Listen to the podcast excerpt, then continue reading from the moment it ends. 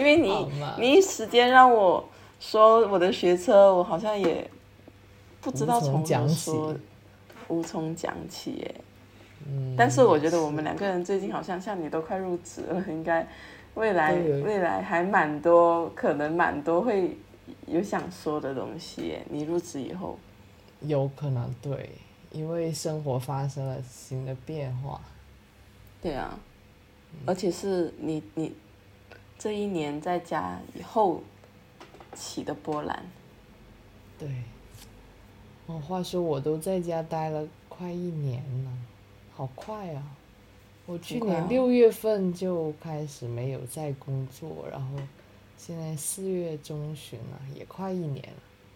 去年四月份的时候，是不是算你最痛苦的时候啊？我觉得去年四月份你你好像是蛮蛮不好的感觉，还是还是等五月月份啊？四月，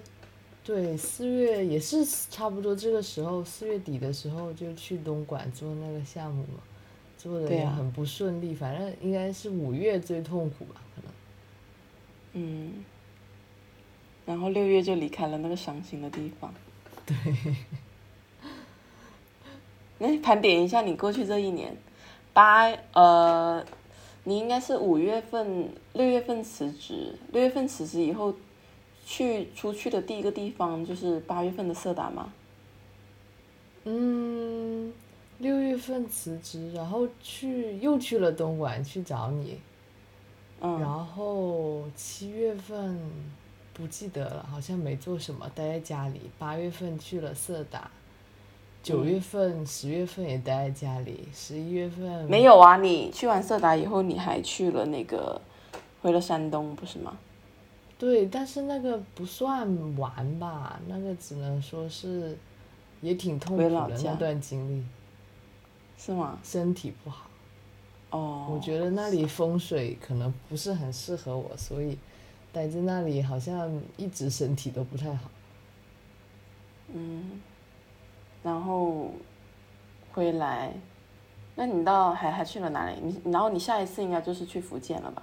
对，十一月份去了一下泉州，厦门都没去。本来跟大学同学、大学室友都约好了，要第二天见面的，然后第二天早上突然感觉喉咙痛，我怕我感染了新冠，马上逃跑。对，连夜连夜我连夜乘火车逃跑。对，那时候真的是。太管得太严了啦，十一月底的时候。嗯，然后呢？然后十二月就回了韶关嘛，一月份也、也没没做什么，二月份去了贵阳，三月份去了重庆，然后就到现在了。是啊，那其其实实也没有说去很多地方，因为其实去年疫情哪里都不好去，然后今年也刚开始吧，一一个月去一个地方也算挺多的了，我觉得。是啊，我觉得是挺多的了，一个月去一个地方。嗯，然后其实大部分时间都是待在家里，而且大部分时间呃就是要跟爸妈相处了，这个也是一种智慧吧。在家当全职女儿也是考验考验人的这种 智慧和和在家，在家当情绪垃圾桶跟金牌调解官。有一点这种感觉，但是就是给给家人提供这种情绪价值吧。嗯，情感价值。嗯哎、之前看到了一个新闻，说就是呃有一个女生，然后呢，她爸爸妈妈应该退休了嘛，退休了不就有退休工资嘛？两个人加起来退休工资应该有七八千吧，然后再加上他爷爷奶奶可能有一些是家里有一些房子出租啊，然后一个月有几千块钱收入，然后他就在家里面当全职女儿，就是给他们家的长辈呃做饭。然后陪着他陪他们聊天什么之类的，然后一个月就就住肯定是住在他们家嘛，一个月就他爸妈会给他五千块钱吧，他就是当全职女儿哎，哇，真的有这种哦，有的有的，我好像也看到过类似的视频，但是我啊还不太一样，就是我没有，就他们没有给我钱，我只是待在家里。他们给了你一个住的地方。对，住的地方。是是很难得，人生中就是二十来岁一段有有一年的时间空闲在家，我觉得是非常非常难得的一件事情。是很难得，一种休息吧，我觉得也可以说是 gap。嗯，对，gap。但是其实看到别人很多 gap 的那种呃什么东西，然后他们会。去好多好多地方做好多好多不同的事情，但其实说起来，我倒也没有那么丰富的去去体验，对体验我的 gap year，好像大部分时间都是待在家里，然后一个人自己自己待着，向内探索，有有有有有。对吧？可能每个人不一样，而且而且可能因为你那个时间又正好是疫情最严重的时间，想想出去探索也没有办法去探索。确实确实。然后去年不是十一月份的时候，就其实我待在家里还是要蛮多跟父母又有一种博弈的感觉，就他们会有时候会希望我出去找工作啊，或者希望我出去社交啊。不要天天待在家里自己一个人啊，怕我自己待废了，然后就有时候会产生一些矛盾。然后去年十一月不是就因为他们一直对于我的工作什么之类的很焦虑，然后我直接跑出去泉州了，然后再回来。其实我在想，就是他们的这些担忧，某一种程度是不是对你的不信任，就对自己小孩的不信任呢？因为我觉得小呃，这个小孩是你养育的，然后你养育了二十多年，你应当对你的小孩的呃性格啊，还有行为啊，都有一种了解，然后你就会知道他会做什么事情，他不会做什么事情，他会变成一个什么样的人，他不会变成一个什么样的人，那。如果他们对你足够了解或者信任的话，其实我觉得他们不会害怕你不去找工作，或者是你把自己封闭起来，因为因为因为你不是一个这样子的人的话，就不会做出这样的事啊，不是吗？对，但我事实上你讲到了这个点，我觉得可能是他们对我了解的不够多。而且有可能是我向他们暴露我自己暴露的不够多，就可能我觉得你比我爸妈都了解我。嗯，也也是有可能哦，这是双向的，就是你没有给他们了解你的那么多的机会，他们也没有主动的去了解你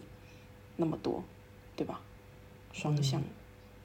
可能也是有的，我爸会经常问我的一些想法，但有时候我不是很想跟他说。嗯，也对。嗯。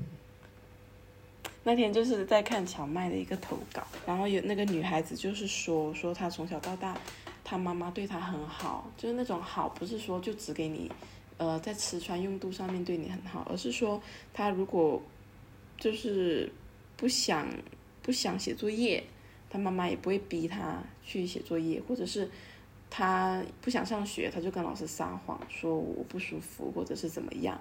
然后他老师不相信，就去找他妈妈，他妈妈就跟他老师说，我女儿如果说不舒服，呃没有办法上学的话，那一定就是他不舒服，就是他不会把他的孩子往坏处想，就是觉得他。孩子是逃避啊，或者是在撒谎啊，或者是懒惰啊什么之类的，他就是百分之百的信任他的小孩。然后他小孩如果不想做作业的话，那就不做之类的东西吧。结果他那个他的他自己成长的就非常好，就是别人眼里面的好，就是没父母没有太多的担心，他就考上了一个好大学，一个好工作。然后他就觉得说他妈妈给了他百分百的爱。然后下面很多人评论就说，呃，你妈妈为什么这么放纵你？是因为。他知道你能够考上好大学，就是他知道你优秀，所以他放纵你。但是我觉得这种这种想法是悖论的。他女儿主要强调的是他妈妈，因为他妈妈给了他百分之百的相信跟百分之百的爱，所以才让他变得更好，而不是说因为他变得好，他妈妈才给他百分之百的爱。嗯，就是这种爱不是有条件在前面，就是这种意思。对，但我感觉大部分人都不相信无条件的爱，所以很多评论会去揣测。对，就会去揣测。但是我就是学到了一点，觉得说，就是你在跟小孩子相处的时候，你要百分之百的相信他，就是让他感觉到百分之百的信任，然后百分之百的爱，这样子他其实在，我是觉得不那么容易的去变得不好，就是变得懒惰，变得变得变得爱撒谎什么之类的，因为因为你当。当你相信有一个人百分之百的支持你的时候，其实你反而愿意向上。就像以前读书的时候，那些差学生，只要有一个老师信任他，他那一科就会学得特别好。我觉得就是就是是这样子的道理。对对，有道理。而且我好像听过类似的说法，但是反过来就是那种特别有控制欲的父母，他们养出来的小孩往往是。可能不知道自己怎么做决定，或者是，嗯，习习惯了依赖大人，然后可能就不知道怎么去做，或者有的会特别叛逆，反过来特别叛逆，都有可能。就会比较极端，极端，对对？对，要或者是性格上面极度的自信，或者极度的自卑。嗯。就是，所以养小孩真的是，真的是一个一个一个一个。个学问，就像我在跟，我就算没有小孩，但是我在跟吴一乐，就是相处的时候，我有时候也会特别的，特别的注意这一点。可能因为乔麦他自己有小孩，然后他就有很多投稿讲关于小孩的，然后我跟乐乐相处的时候，就会特别注意这一些东西，就是对待他永远不要觉得他做错事，不要让他觉得我做错事，就是他如果像像，呃。扔东西啊，或者是什么之类，或者是被他爸凶啊什么之类的，然后第一第一件事的第一件事情都是会跟他说没事没事，然后呢就他就是他什么就是不论我再累，然后他只要拿一本书放到我面前想要让我读，就一定会给他读书，就是会，而且我也愿意多抱抱他。以前会有一种错误的想法，觉得说嗯小孩子不要老是抱他，然后让他多走路啊，不要他要什么就。他要干嘛就干嘛，这样子这样宠坏他。后来我在想，说什么叫做宠坏呢？其实你多抱抱他就是宠坏吗？他他就是他的童年只有那么几年，然后他想要你多抱抱他的时候，你不去抱他，那等到他长大，他想要你抱，其实他他也不会主动的想要你去抱。然后你为什么我觉得会去宠坏他呢？这个宠坏他到底是？是让他娇惯吗？那其实就是你对你的小孩不信任呐，因为，因为你对他的教育不仅仅就是无条件的他想要干嘛就干嘛，更多的是你你会教他说，哎，我们我们是不是可以这样做呢？呃，为什么你会喜欢这个呢？就是多多启发他，而不是完全的就是依着他，这只是一小部分而已。那你只有在你当其他部分都做的不够的时候，或者是没有做到位的时候，放大了你。你宠他，就是你，你愿意让他去做这件事情的那一部分，就变成了骄纵。嗯，所以我觉得有点太夸张了。就是你做很多事情的时候，不要把你以为的、你以为的做法放得太夸张。嗯嗯。要平均一点。所以我觉得，其实你足够相信他，你知道这个小孩他在听你讲话的时候，他有听到心里面去；他听你讲道理的时候，他有听到心里面去，他会记住。那其实。不要觉得他会变得不好，对吧？还有另外一个观点就是说，就是小孩子对自己的玩具都有占有欲嘛，就这个这个东西是我的，那我为什么要分享给别人呢？那这个是我的，你为什么要求我去把这个东西分享给别人呢？那我会不舒服，因为我们小时候都有那种经历，就是妈妈说啊，你给这个弟弟玩，你给那个妹妹玩，啊，你给他玩嘛，没事的。那我凭什么要给他玩呢？我自己也想玩，他要什么就有要什么嘛。那我为什么不可以？我要什么就要什么呢？对不对？后来小麦有一天他就说，他他的儿子就是很喜欢那种虫啊什么之类的，就跟他的朋友在那里玩，然后呢捡了几只虫什么之类的，就在想说这个蚕蛹我要带回家，两个人在那里争执过来。他看到他妈妈来了，就小麦的儿子看到他妈妈来，就是妈妈抢，就是说妈妈抱我，就是说抱我赶紧走，我带着这个赶紧先走一步这样子，然后。小麦就无条件的说好，然后就马上抱着他跑走了。结果他的儿子跑到一半的时候，突然叫他妈妈停下来，然后就下去决定把这个东西还是给他的朋友说，那那给你吧。然后他就说，其实就是他他的小孩如果想要什么，就是玩具如果是他的话，他就会帮他抢，就只要是他，他就会帮他抢。那小孩在知道说这个有充分的安全感，觉得这个东西是我的，并且我有权去支配它的时候，他反而就不会那么紧张。这样东西就是他他先拥有，而后愿意去分享。你也不觉得很多事情都是这样吗？就是当我们自己有爱的时候，我们就愿意把爱给别人。那当我们自己都缺爱的时候，我们怎么把爱给别人呢？就算你想，你也很难给啊，对不对？对，所以不要害怕小孩子不愿意去分享。当他有的时候，当他内心是充足的时候，他就愿意去分享，对吧？嗯，而且我觉得他是在帮他确立一种边界感，就是什么是我的，什么是别人的，对，然后怎么去维护我有的这种东西。对对对，所以就是很很真是一门学问。对，而且爱和宠溺就完全是两个东西，其实。对，爱和宠溺是不一样的，不要就很多人把它混淆了，觉得溺爱、溺爱跟爱又是不一样。对，是。我们两个没有生小孩的，为什么要在这里聊这些东西？对，已经聊了多少分钟的小孩了？天哪！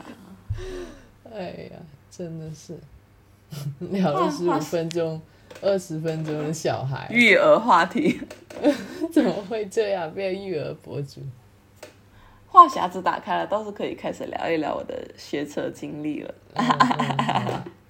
那我今天就在想说，诶，我我要是跟你聊学车，我要聊什么？然后，然后就是想说，嗯。我洗澡的时候还在想，我说哦，有有一点可能是第第一个是是我感受到的那种专注力嘛，对吧？就是可能因为我太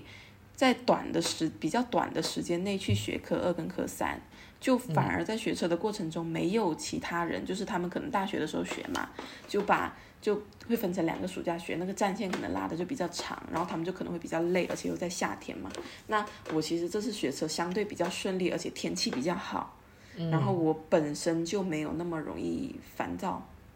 然后我印象很深刻的是我学科三的时候，然后不是一开始是教一些很基础的东西，就是就是就是在那一个小范围那边就绕圈，就是首先教练想让你敢开车，先先能上路，能把车开动先，然后他看你觉得 OK 的时候，他就会让你上大路嘛。那你上大路的时候，你的码数不是基本上就要符合到。至少你要四十码以上吧，四十码、六十码这样子开，然后我就很怕，就是因为就是第一次老是开太快，就很容易很怕，然后我就会全神贯注，因为那一条路是很长很宽的那种道路，然后是在学校附近嘛，然后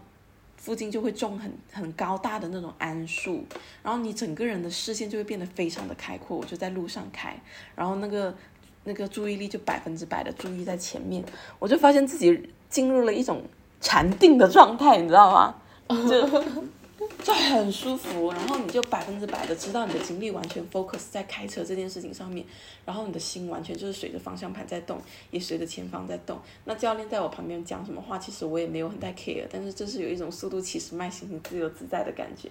就那一次开车让我觉得很爽。那另另外一个另外一个方面就是我在学一样东西的时候，我发现我百分之百的投入跟百分之百的专注，然后我就会有点像去到另外一个城市的自己一样。就是你旅游的时候，你去到另外一个城城市，你会发现你跟你在原本这个错城市生活的状态是不一样的。那当我在学车的时候，我也发现我的状态是不一样的，就是。我会变得像我跟你说，我不是很想讲话，不是很愿意去讲话，不是很愿意去跟人家哈拉聊很多开心，来开玩笑什么之类的。因为我很认真的在学车，我就会教练在教前面教别人开车的时候，我就永远都是坐在中间后排中间那个位置去观察。他的操作，然后前方的路况，还有教练的话，然后默默的记在心里面，或者就像是别人在开那个路线的时候，我心里会默默在想说，这个路线前面是不是公交站，然后在前面是直线行驶，在前面是变道超车，我就会默默在那里记，然后我的话就会变得很少，那包括是跟我另外两学车的那两个女孩，不是就会就会比较叽叽喳喳嘛。然后呢，他们有一天我在开开车的时候，然后他们就在后面跟另外一个大叔在那里聊我什么之类的。那个大叔说：“嗯嗯。”那个妹子开车很稳的，然后就说她，哎，她她没问题的，她有福气什么什么之类的。然后呢，那个那个女孩就说你好像很喜欢她哦。然后那个大叔说对呀。然后呢，然后呢那些那个女孩就说哦，那是不是因为她不声不响，就是觉得我，他用评论我就是用不声不响这四个字来评论我，听你说，嗯，原来我在你们心里面是不声不响的这种类型嘛。然后包括我去，就是这周一去考科三的时候，我因为开始会有点紧张嘛，然后我就自己从到驾校的那一刻开始，我就戴上耳机在听周杰伦的歌，我就希望我的心静下来。然后包括上车去到考场的时候，我全程都戴着耳机，然后也没有怎么讲话。那我在候考的时候，其实我也不太想讲话，我自己在心里面记路线，就是就算当我的心安静下来的时候，我也在记路线。然后我也觉得。开始觉得可能也在等的过程中觉得没有什么好怕的，因为就是你不怕的一个基础上面，是因为你百分之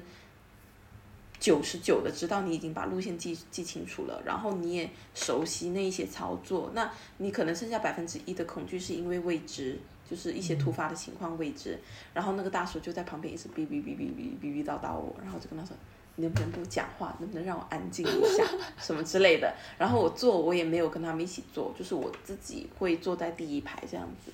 然后我觉得他们可能心里面会 OS 这个女的好冷漠，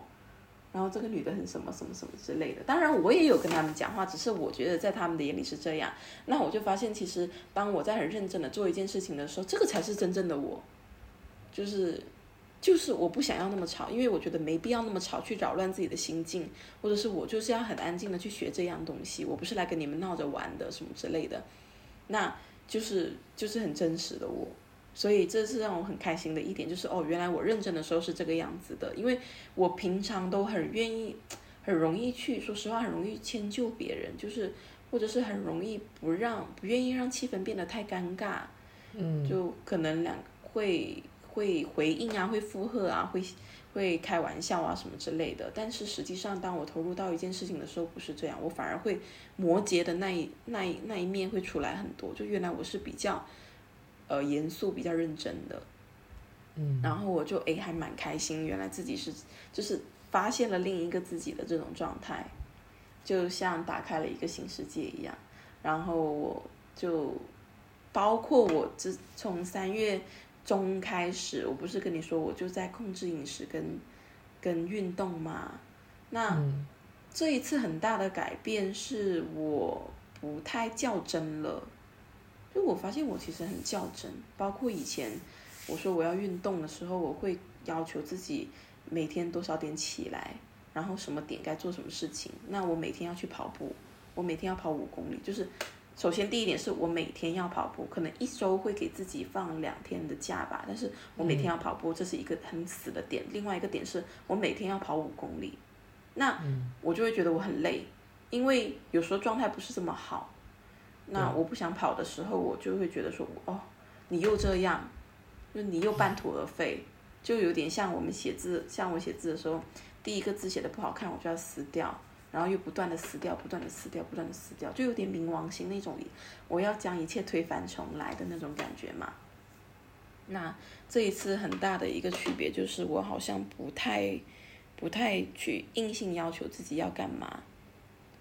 就算就像是那天我跟你说，我练完车，上周练完车很不开心，那我回来走路回来我就运动一下。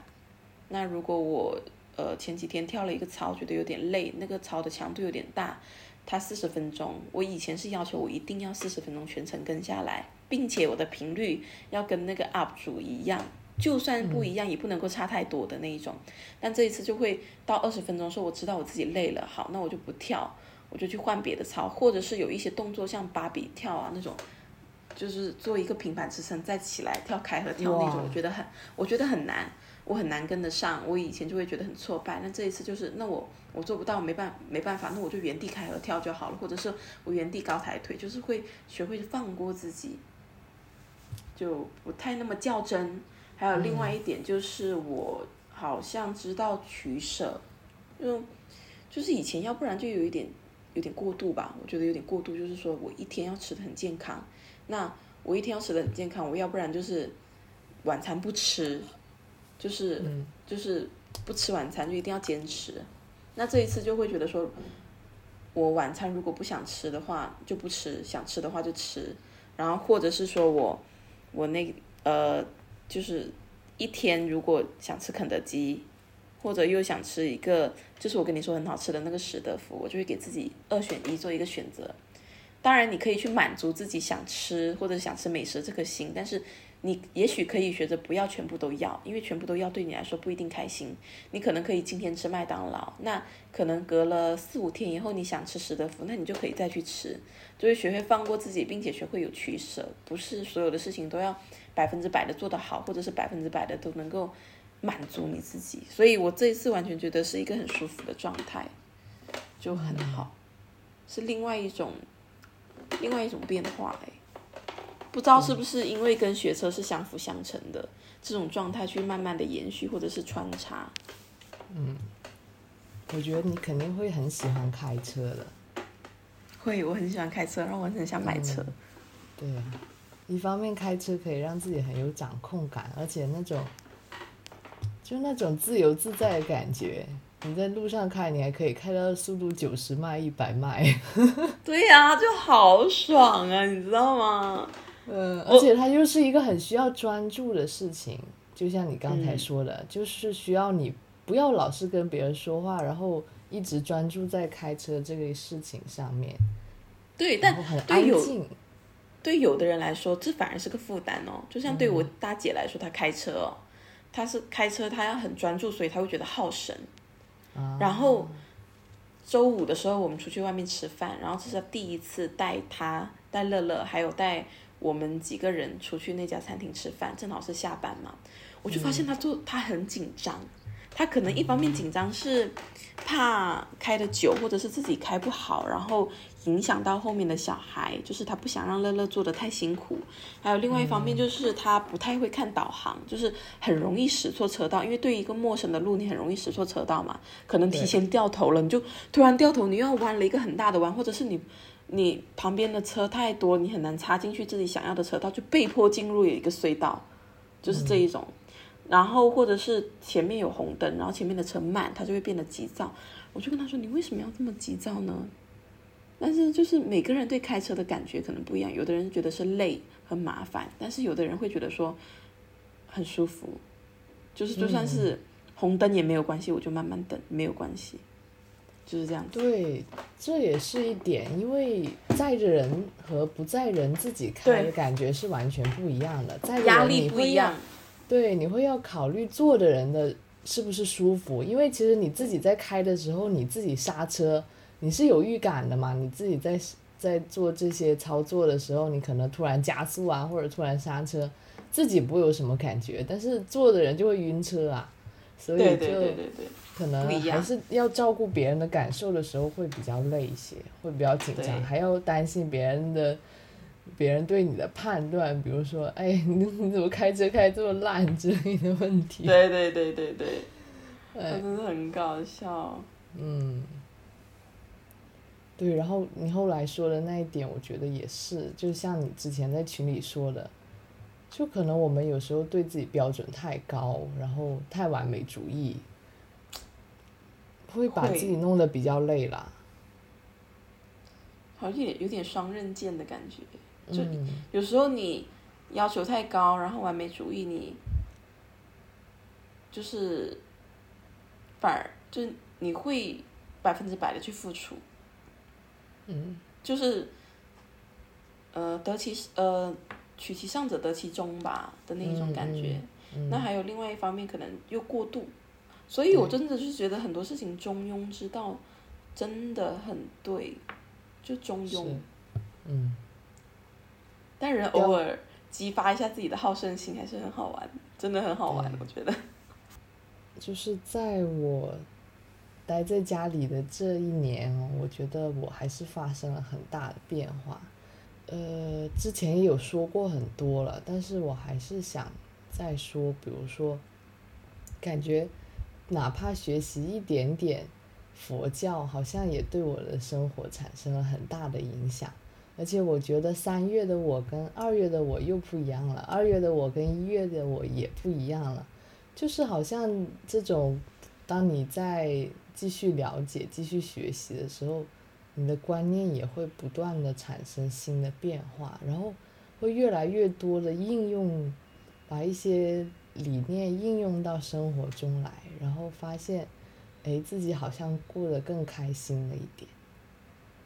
你是说佛教，就是了解一些佛教吗？嗯，对呀，比如说，像之前讲过的轮回这个观念，就是会让我觉得好像这一世没有那么的，没有那么值得执着。可能我们爱的人还会在轮回中 跟我们量子纠缠，反复相见啊，或者是我之后还有。可能不断的重复的来到这个世界的机会，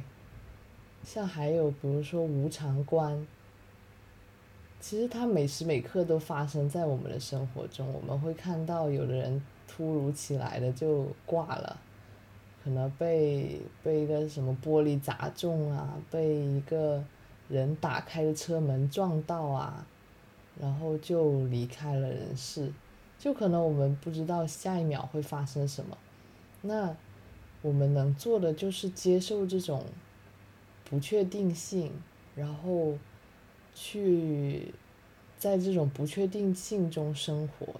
就是你刚刚讲那个话的时候，我突然间想起了一句话，就是说，不要爱抽象的人，要爱具体的人。那就像你说的那个，要要学会接受无常，然后要接要学会去。拥抱这种不确定性，然后在不确定性，在拥抱不确定性的过程中去去找确定。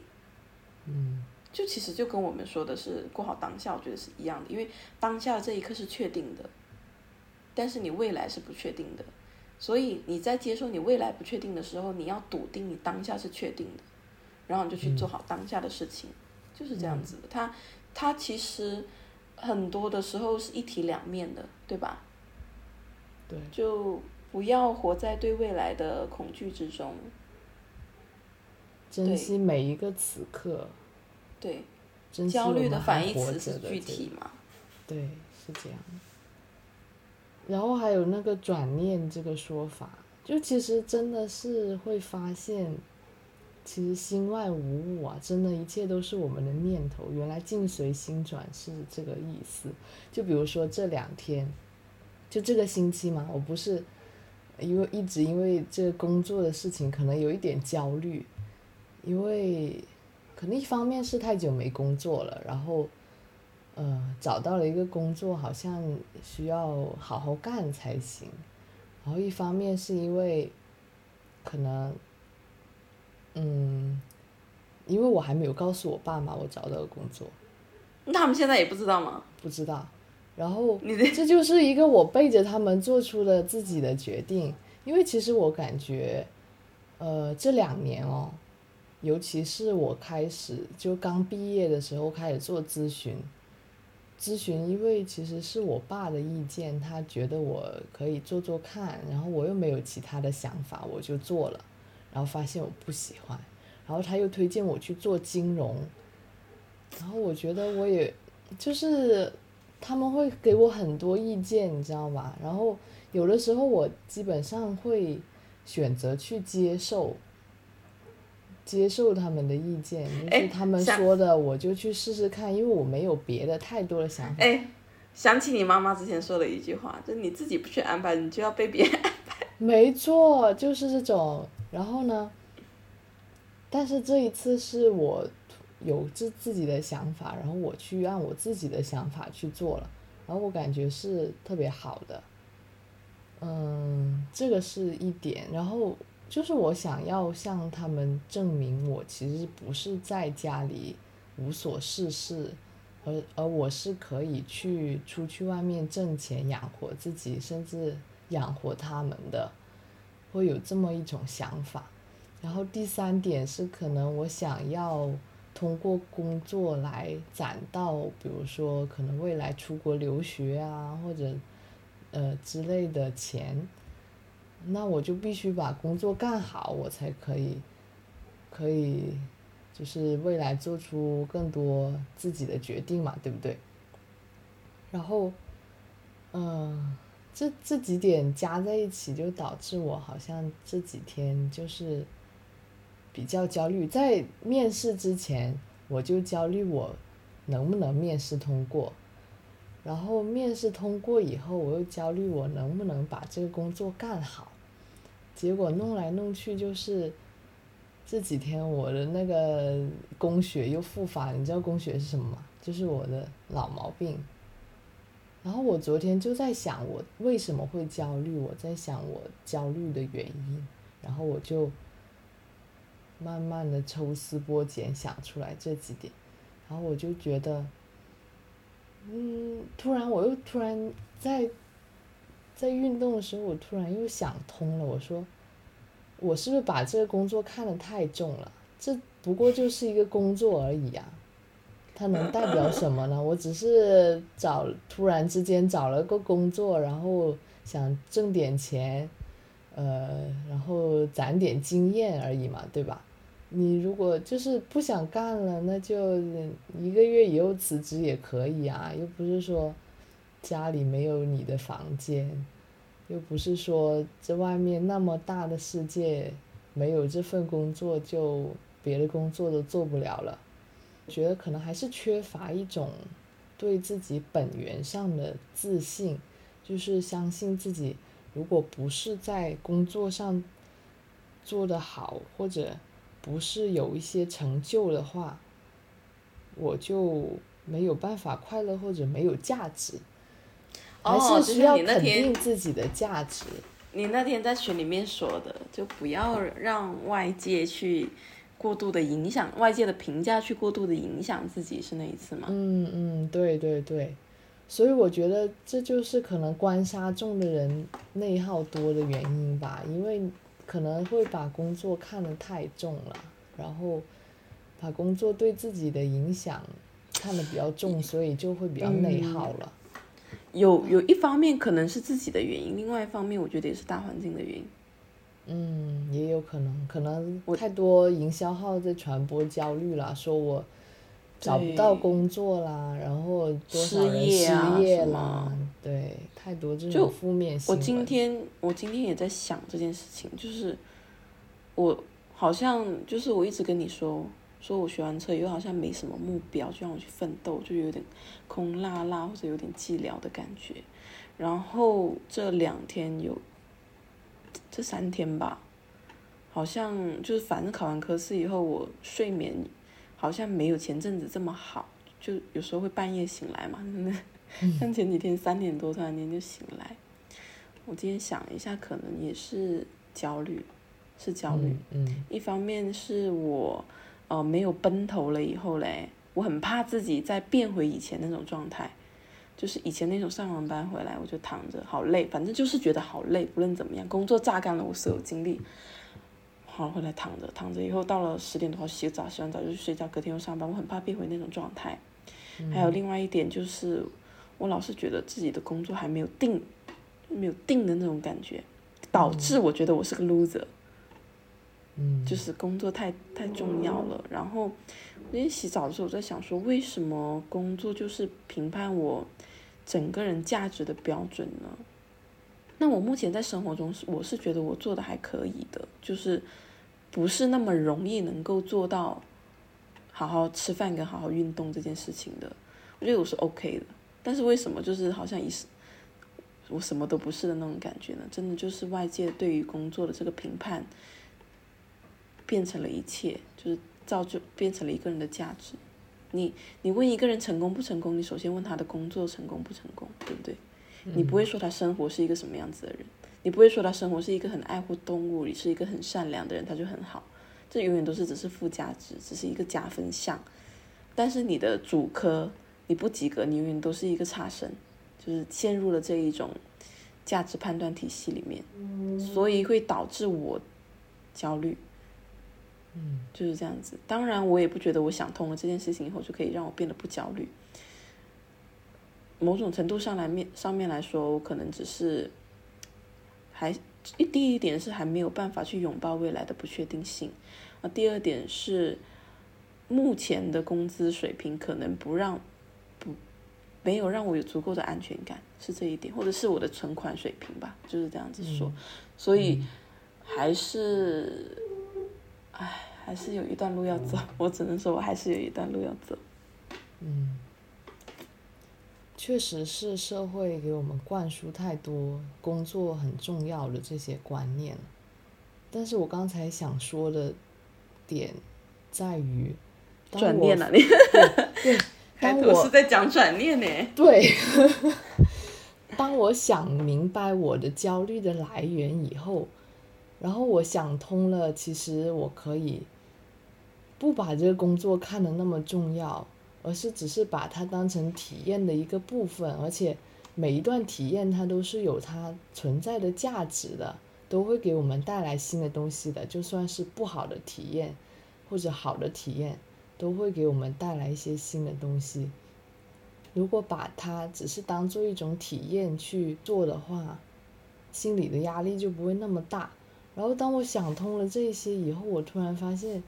诶，我轻松了好多啊，没有那种潜意识的压力感了。就是有时候我会不自觉的焦虑，而且我找不到，我没有仔细去想的话，我找不到理由的话，它就会触发我身体的，比如说我的子宫这个情绪器官的一些反应。就有时候身体好像比我们的脑子更了解我们，然后当它在反应的时候，他就会提醒我去想一想，我为什么会感觉不好。当我真的找到了那个根源的时候，我的子宫好像也解开了，就是它本来好像绞在一起，后来想通了以后，它就解开。当你从不同角度看问题，当你把这个念头从负面的方向转成一个正面的方向，其实好像就只是一念之间的这种差别。它可以是，你觉得它很大，它就很大。你觉得它很小，它就很小。可能很多事情都是心的问题，不是外界的问题。就是人家说心态的问题。嗯嗯像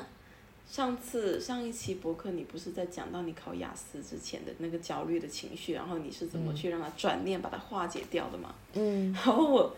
我在考科三的时候，我就想起了你跟我讲的这个，然后我就嗯，对啊，好啊，你去考啊，啊，你现在很焦虑，OK，你很焦虑，你去考，啊，那你考不过，那又能怎样呢？考不过又能怎样呢？就就是你开始有应应用那一种方式的话，确实对生活会有用，就确实你会觉得说没什么大不了的，真的没什么大不了的。嗯它它真的就是很重要，考试很重要，但是它也不重要，对吧？当下对我们来说它是很重要，但对于长远来说它不重要啊，对不对？是是，但是我们不可以说它很重要，也不可以说它不重要啊，对不对？嗯嗯，不要放大它，它就是一件事情，就感觉你身体是透明的，所有情绪都可以在你身上穿过，对，就允许所有情绪在你身上穿过。但是可能我们当下做的好，哎，隔没几天又不好了，就是它永远都是一个波动的状态，但它最好就是旋转上升，最好就没是这样。错，旋转上升只能要求这样，但是人毕竟还是人，肉体凡夫的人，好像还是很难说你能达到一种没有情绪的状态，那种基本上是不太可能。嗯，但可以尽量的减少自己的欲望吧。而且我觉得我这次出去找工作，还有一个很大的原因，是因为我想要赚一点钱，然后我才能去供养我的父母。供养，供养，用供养这个词真的是很绝，你用供养这个词。真的就是我最近在读佛佛教的书，然后他说我们有了钱，就最好要去上供下施。嗯，所以我觉得有必要让，就是让钱从我身上流过，你知道吗？可能我们我赚钱不不一定是想要为了自己，而是想要说，如果我有钱，我可以更好的让我我的父母过得更好。赚钱一个原因是因为利他，你赚钱利他。对，因为其实我没有很。没有很大的欲望说我要买很多东西吧，因为我平时也不是一个经常消费的人，我都很少在淘宝买东西，衣服也很少买，导致我不知道过几天入职要穿什么衣服，反正。哎，我跟你说，这个将会成为你入职的一个问题，就是不知道要穿什么，所以我得去那边看看他们穿什么，以后。再决定我要不要买一些新的衣服，但是我的衣服都是穿很久了，所以平时也没什么消费，可以成为一个金钱的容器，然后不金钱的通道，成为金钱的容器哦，你是存钱罐，嗯，希望成为一个更好的灵魂吧，我觉得这一辈子的任务。有更好的品质或者品德，而不是一些世俗的目标。就希望，希望自己能帮助到更多的人，或者是说让身边人过得更好。反正我我我是这样想的，我觉得可能我现在 很好啊，像你说的，你就在发心啊。对我没有。太太想说我要去，我要去为了我自己去达成什么？我觉得现在我更多想的是，我能为别人做什么？就我的存在能为别人做什么？对呀。所以，所以我为什么不喜欢做咨询？因为咨询是帮助一个企业，它是一个剥削者性的东西，不是干 呃不是剥削者，就是说。它是一个机器吧，一个运转着的机器。但是我更希望的其实是帮助一些具体的人，对，帮助个体。所以心理咨询师也是我很想做的工作，但我觉得我的心理能量还不足以达到让我去承受别人的痛苦。可能先一点一点做起吧。当我赚了赚了一些钱以后，我可能。可以去学心理咨询。想起之前在群里发的那句话，就是说，呃，做一个能量上更像兽的人，情感上更像人的人。就我觉得现在好多人都不像人，就是一个无无感情的机器，然后每天都在不知道过着，在那种钢铁森钢铁丛林里面过着。行尸走肉的日日子，我真的觉得好多人这样。就人是很丰富的，也是很复杂的，但是在很多人，就是十个人在你面前，你感觉上他们没有什么差别，就人变得不具体，变得不多元，变得很单一，就不像一个人，对不对？对。所以为什么有些人会很吸引你？就是充沛的人，更真实的人，会更愿意吸引人，就是。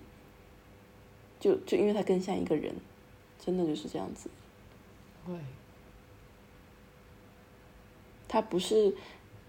不是一个模子，不是模子，一个模子刻出来的一个月饼，就有一点残缺也好，或者是，或者是怎么样都好，但他就很真实啊。所以我觉得我们说要变成一个更好的一个灵魂，其实也是做一个更好的人，就做一个更像人的人。有有充沛的情感，足够的思考，然后足够的忍耐，足够的奉献，就会成为一个很好的人。嗯。但不要让别人去抓住我们是怎么样的。对，不是一个世俗标准上定义为好的人，而是一个从内心的概念上，或者是从完成功课的这种概念上。一个更好的人，而且你有自己的评判体系以后，你就会发现自己容易变得自信，就因为你，也许你知道你达到了某一些标准，达到了你心里某一种标准的时候，你就觉得哦，我做到了，那不论外界怎么看，我做到了，那我就自信。就建立一个自建立自信心也是一个很重要的事情。嗯，没错。就是中国人好像都，我不知道，反正中国女人好像普遍都不太有自信心，就是从小到大都被被别人打压，被别人要求，在这种环境下面很难建立起自己的自信心。对，没错，我感觉遇到的人，每一个人都有或多或少有这样的问题。对。中国男人也没什么自信心，好吗？他们有很多玻璃心。玻璃心。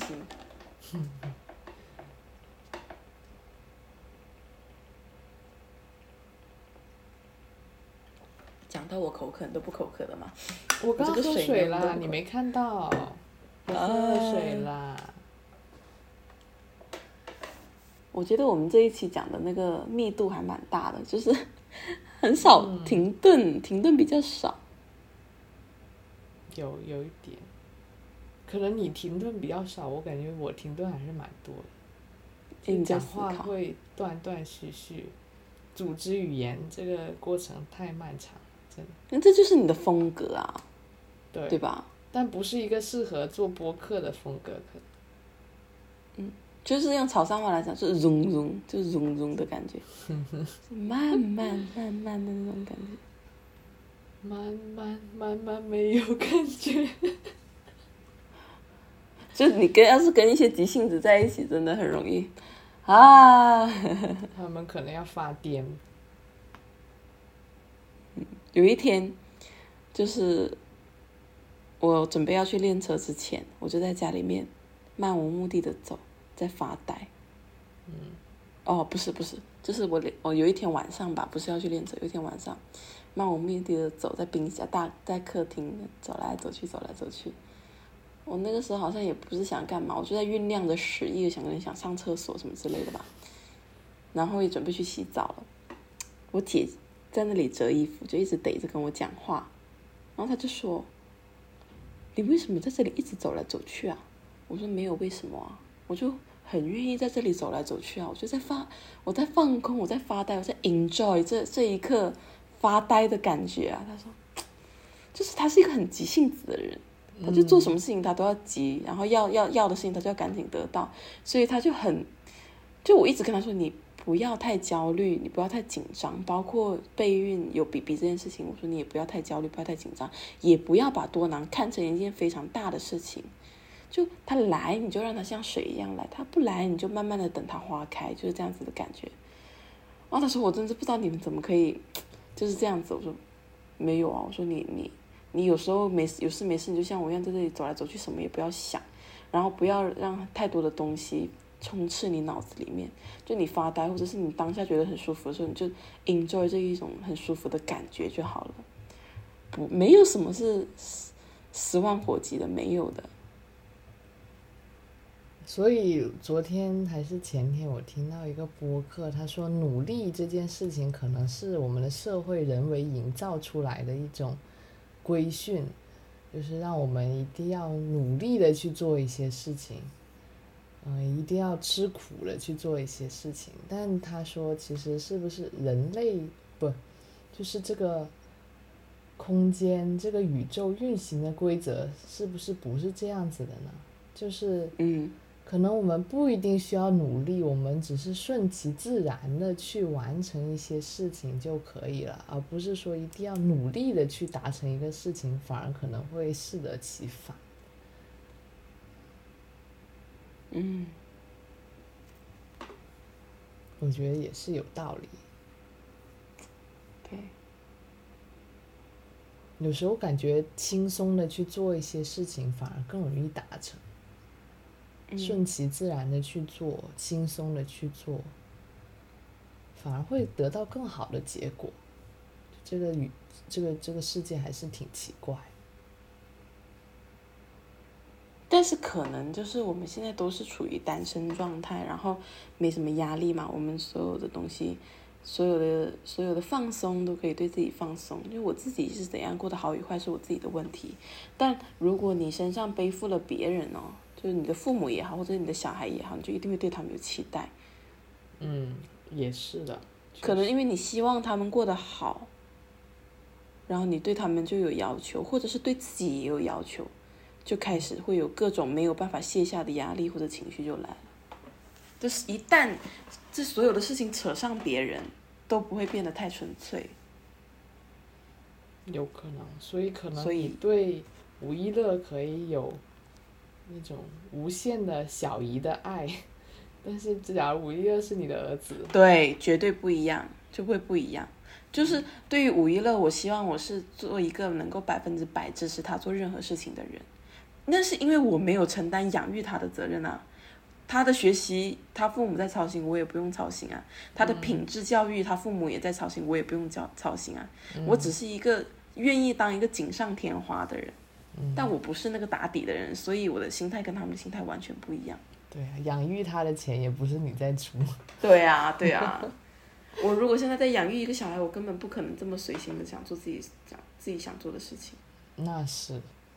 而且养育一个小孩，你还不能经常搬家，你得让他保持他在一个学校，因为你让他一会儿这个学校一会儿那个学校找不到朋友了。啊，那我还蛮幸运的，我觉得我换了好多所学校，遇到的人都很好。嗯，不可复制。嗯，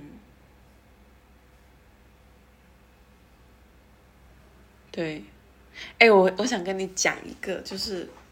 突然间想起来，我前几天发了一个梦，啊，就我我本来那一天醒来以后，立马想打在打在备忘录上面，然后发到那个群里面的，但是我不知道怎么讲，我觉得我还是要就是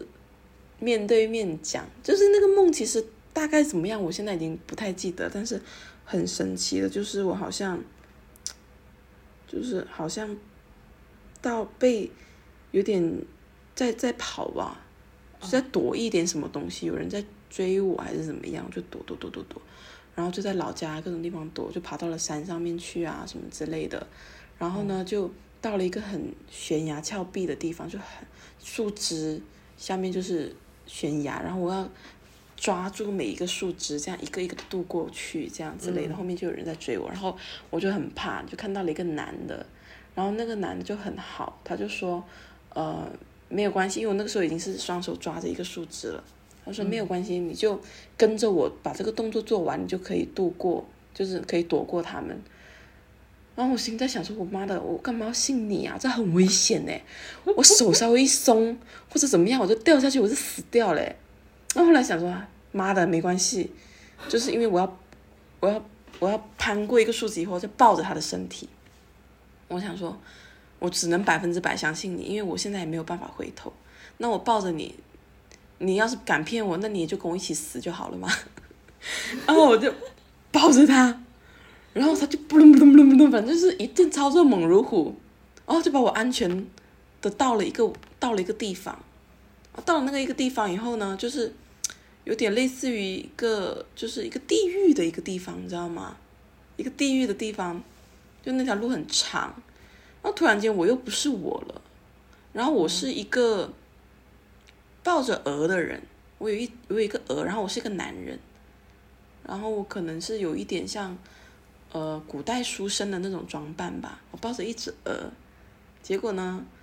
就是那个那个男人就把我隐身了，隐身了以后呢，前面还有一个小女孩吧之类的，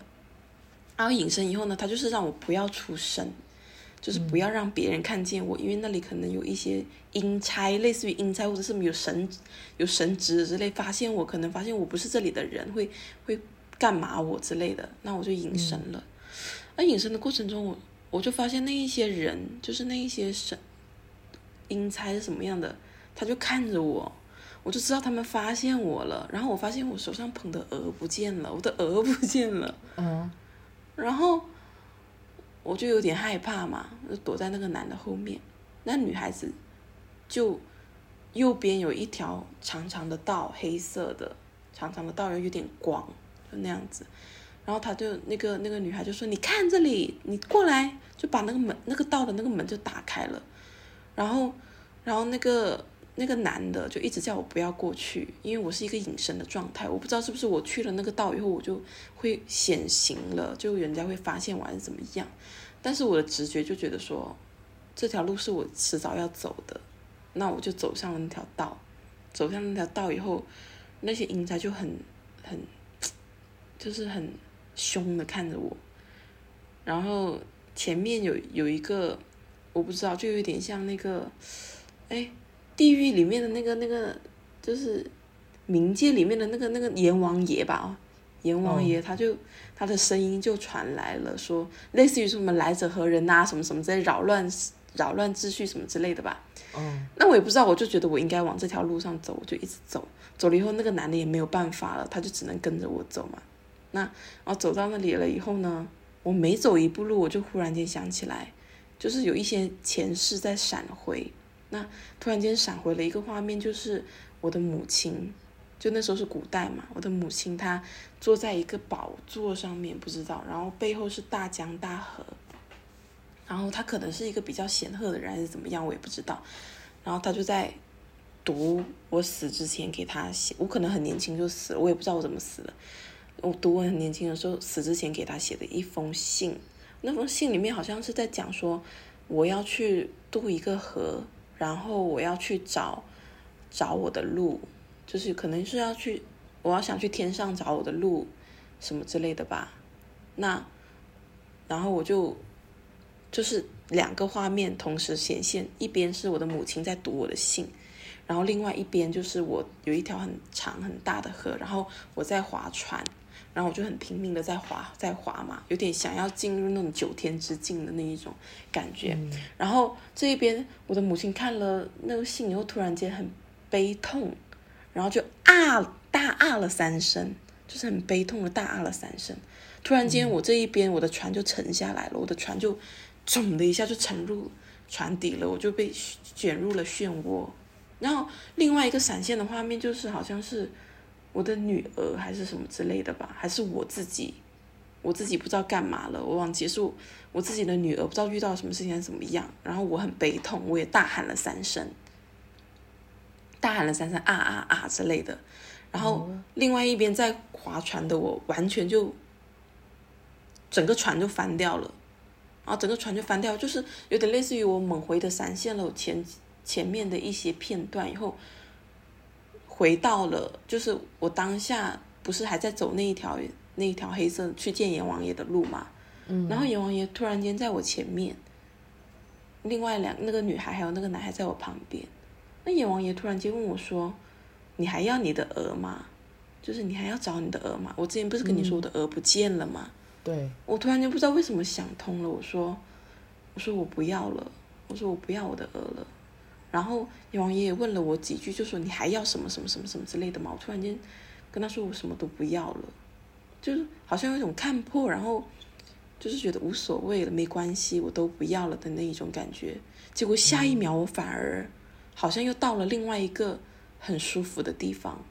就是好像是你当一切当放下了一切以后。你反而成佛了的那一种感觉，就是到了我想要的九天之境的那种感觉，很神奇。然后我醒来以后，我在想那个鹅到底是什么？我说为什么我会捧着一只白鹅？那个鹅到底是什么？我在想一下，那个鹅好像是我的船哎。我的感觉是那个鹅是我的船，我的船我的船翻了，我的鹅也丢了。那当我不要这个船，我我不再想要去追求什么东西的时候，我反而。好像就得到了自由的那一种感觉。我那一天醒来以后发这个梦，我觉得好神奇哦。然后我就很想要立马打下来，然后跟你分享，在群里面分享。但是我没有办法的去说，因为太不清晰了。就是每一分钟过去，我的梦境都模糊了更多。我直到我现在隔了几天，我也只能跟你讲大概，就是我当下具体发生了什么事情，我已经没有办法具体去说了。但是就是那样子的一种大概的感觉，我觉得哇，这个梦好好神奇哦！神奇了，你不会梦到你的是你的前世吧？嗯，不知道，也不至于吧，我不知道。哇，但是很有寓意耶，这个梦，嗯，嗯就是好像就是那种，当你不执着于一些外物的时候，你的心就得到了自由的这种感觉。对啊，而且我真的印象很清晰，他问我你还要不要那个鹅的时候，我整个人是顿悟的，就是那一种感觉是顿悟的那一种感觉，就可能有的人突然间想，哦，贾宝玉突然间想清楚了，顿悟了，他去除家的那一种感觉，没有原因，你只是好像点点到了你的那种感觉，就说那我不要了，我的恶也不要了的那种感觉，好神奇哦。好神奇哦！是不是你的嗯高我在跟你链接？不知道 哇塞，我好喜我也是突然间想起来了对啊，太神奇了吧！对呀、啊，也是突然间想起来才跟你讲这个梦，不然我都要。我对我前段时间就在想这样一个事情，就是是不执着是怎么去实现呢？就是想着，比如说遇到每一个东西都会想着我不要它会怎么样。就比如说，可能比如说我用了一个 A P P 用了很久，然后它里面记载了我非常多的非常重要的信息。但是我去想一下，我说，我假如有一天系统崩坏了，手机呃坏掉了，手机打不开了，然后我再也没有办法使用这个 A P P 了，那会怎么样？就就这些外物的东西，我们去想能不能失去它，然后就会发现其实失去了也没什么，也不会怎么样。然后当我们想到的能失去的东西，能不要的东西越多的时候，我们好像就越轻松。越轻松，就执着的事情越来越少了。对，就像是最近前阵子不是有点焦虑，就是因为那个 ChatGPT 嘛，我想说天哪，我又是不要被淘汰的人啊，什么什么之类的。后来我发现体力劳动不容易被淘汰，就是就是去搬砖呐、去当木匠啊什么之类的。而我说，哎，一切都回到了原始。原来我有一个强迫的身，就是强有一个强壮的身体是最重要的。就是一切化为零的时候，你你身上拥有了你这一副身体，你就可以去创造。只是创造带来的金钱，就是外界你能够生活的金钱高跟低，仅此而已。但是到最后你都会回归到零，所以其实一切都很简单，嗯，一切没有那么复杂。疯狂的点头，哇塞！就我刚刚在洗澡的时候，我也在想这个问题，因为我刚刚看到了那篇文章，就是说是那个叫城市数据团发的一个推送，他们去研究了中国的职业里面前二十五名容易被淘汰的和前二十五名最不容易被淘汰的职业，然后基本上前二十五名最不容易都是脑力活是不是？呃，对，最容易被淘汰的都是一些嗯会计脑力的活动，还有什么会计倒没写到什么程序员，然后不容易被淘汰的就是一些保洁啊、家政啊，对呀、对呀、对呀、呃对，这这种育儿嫂啊什么之类的。然后我就在想，我真的是洗澡的时候跟你想的一样啊，我就是觉得，那其实我们身边的外物什么都可以失去，但其实最重要的就是身体要保证健康。如果身体不健康的，真的是这一这一世直接就直接失去了，就挂掉了，我感觉就是，就是要么挂掉了，要么就是没有办法去做事情，什么都做不了，只能躺在病床上。对，这个其实是很痛苦。真的是要重视自己的身体，因为其实每个人的眼界不一样的。就像现在，就是有的有的人他怕自己失业，他还去学编程嘛，他就觉得编程应该挺吃香。但是其实你你不知道未来会发生什么样的变化的。你现在很认真的学的东西，可能明天它就没用了。嗯，但是只要你有身体在，你一定会饿不死的，就一定有你的用武之地的。而且，我今晚跑步的时候，以前跑步会觉得说，就是心心肺功能会比较累啊，就是调整呼吸啊，或者是一直或者是脑子里面在跟自己搏斗说，哦，我要再坚持多久，我一定要跑到五公里什么之类的。但是今晚跑步的时候有一种，OK，我的上半身跟下半身是分开的，就上半身是我的呼吸开始慢慢的，因为如果你有坚持运动一下的话，你的那一种心肺功能可能是会慢慢跟上，你就不会那么容易累。那我的我的情绪我的感受完全放在了下半身，就是我的大腿的发力，它每一个步伐它的跨度就很能明显的感觉到它在动。我就有时候感觉我的腿就是前后前后前后前后这样子，你就能感受到身体的力量，就纯纯很纯粹的身体的力量，嗯，就是一种健康的、有能量的、积极的那一种能量，就是你肉身带给你的。懂。想到了，这就是人类的本能的东西，不容易对，被这就是替代的我本能东西。。对对对，这就是我的自由，我可以很尽情的奔跑，就不是每个人都可以想要奔跑就能够奔跑的，对吧？真的这就是是自由，身体给我的自由，让我精神拥有自由。嗯，没错，对所以啊，大家都身体健康身体吧，真是的。人生第一要义，还有心理健康也是要义。对，但是只有你身体健康了，你的心理才容易健康，真的是这样子的。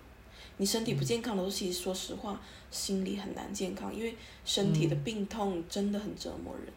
对对，太折磨人了。一个一个痛经都这么折磨人，还有偏头痛，都这么对啊折磨人，还更何况说那金钱种更加金钱综合症，对呀、嗯，希望这一次的录音是 OK 的耶。希望应该那我。我可能，我应该要等到明天再发给你吧。没关系，你先睡觉吧。好了，再见，朋再友。见，再见，晚安哦再见。拜拜。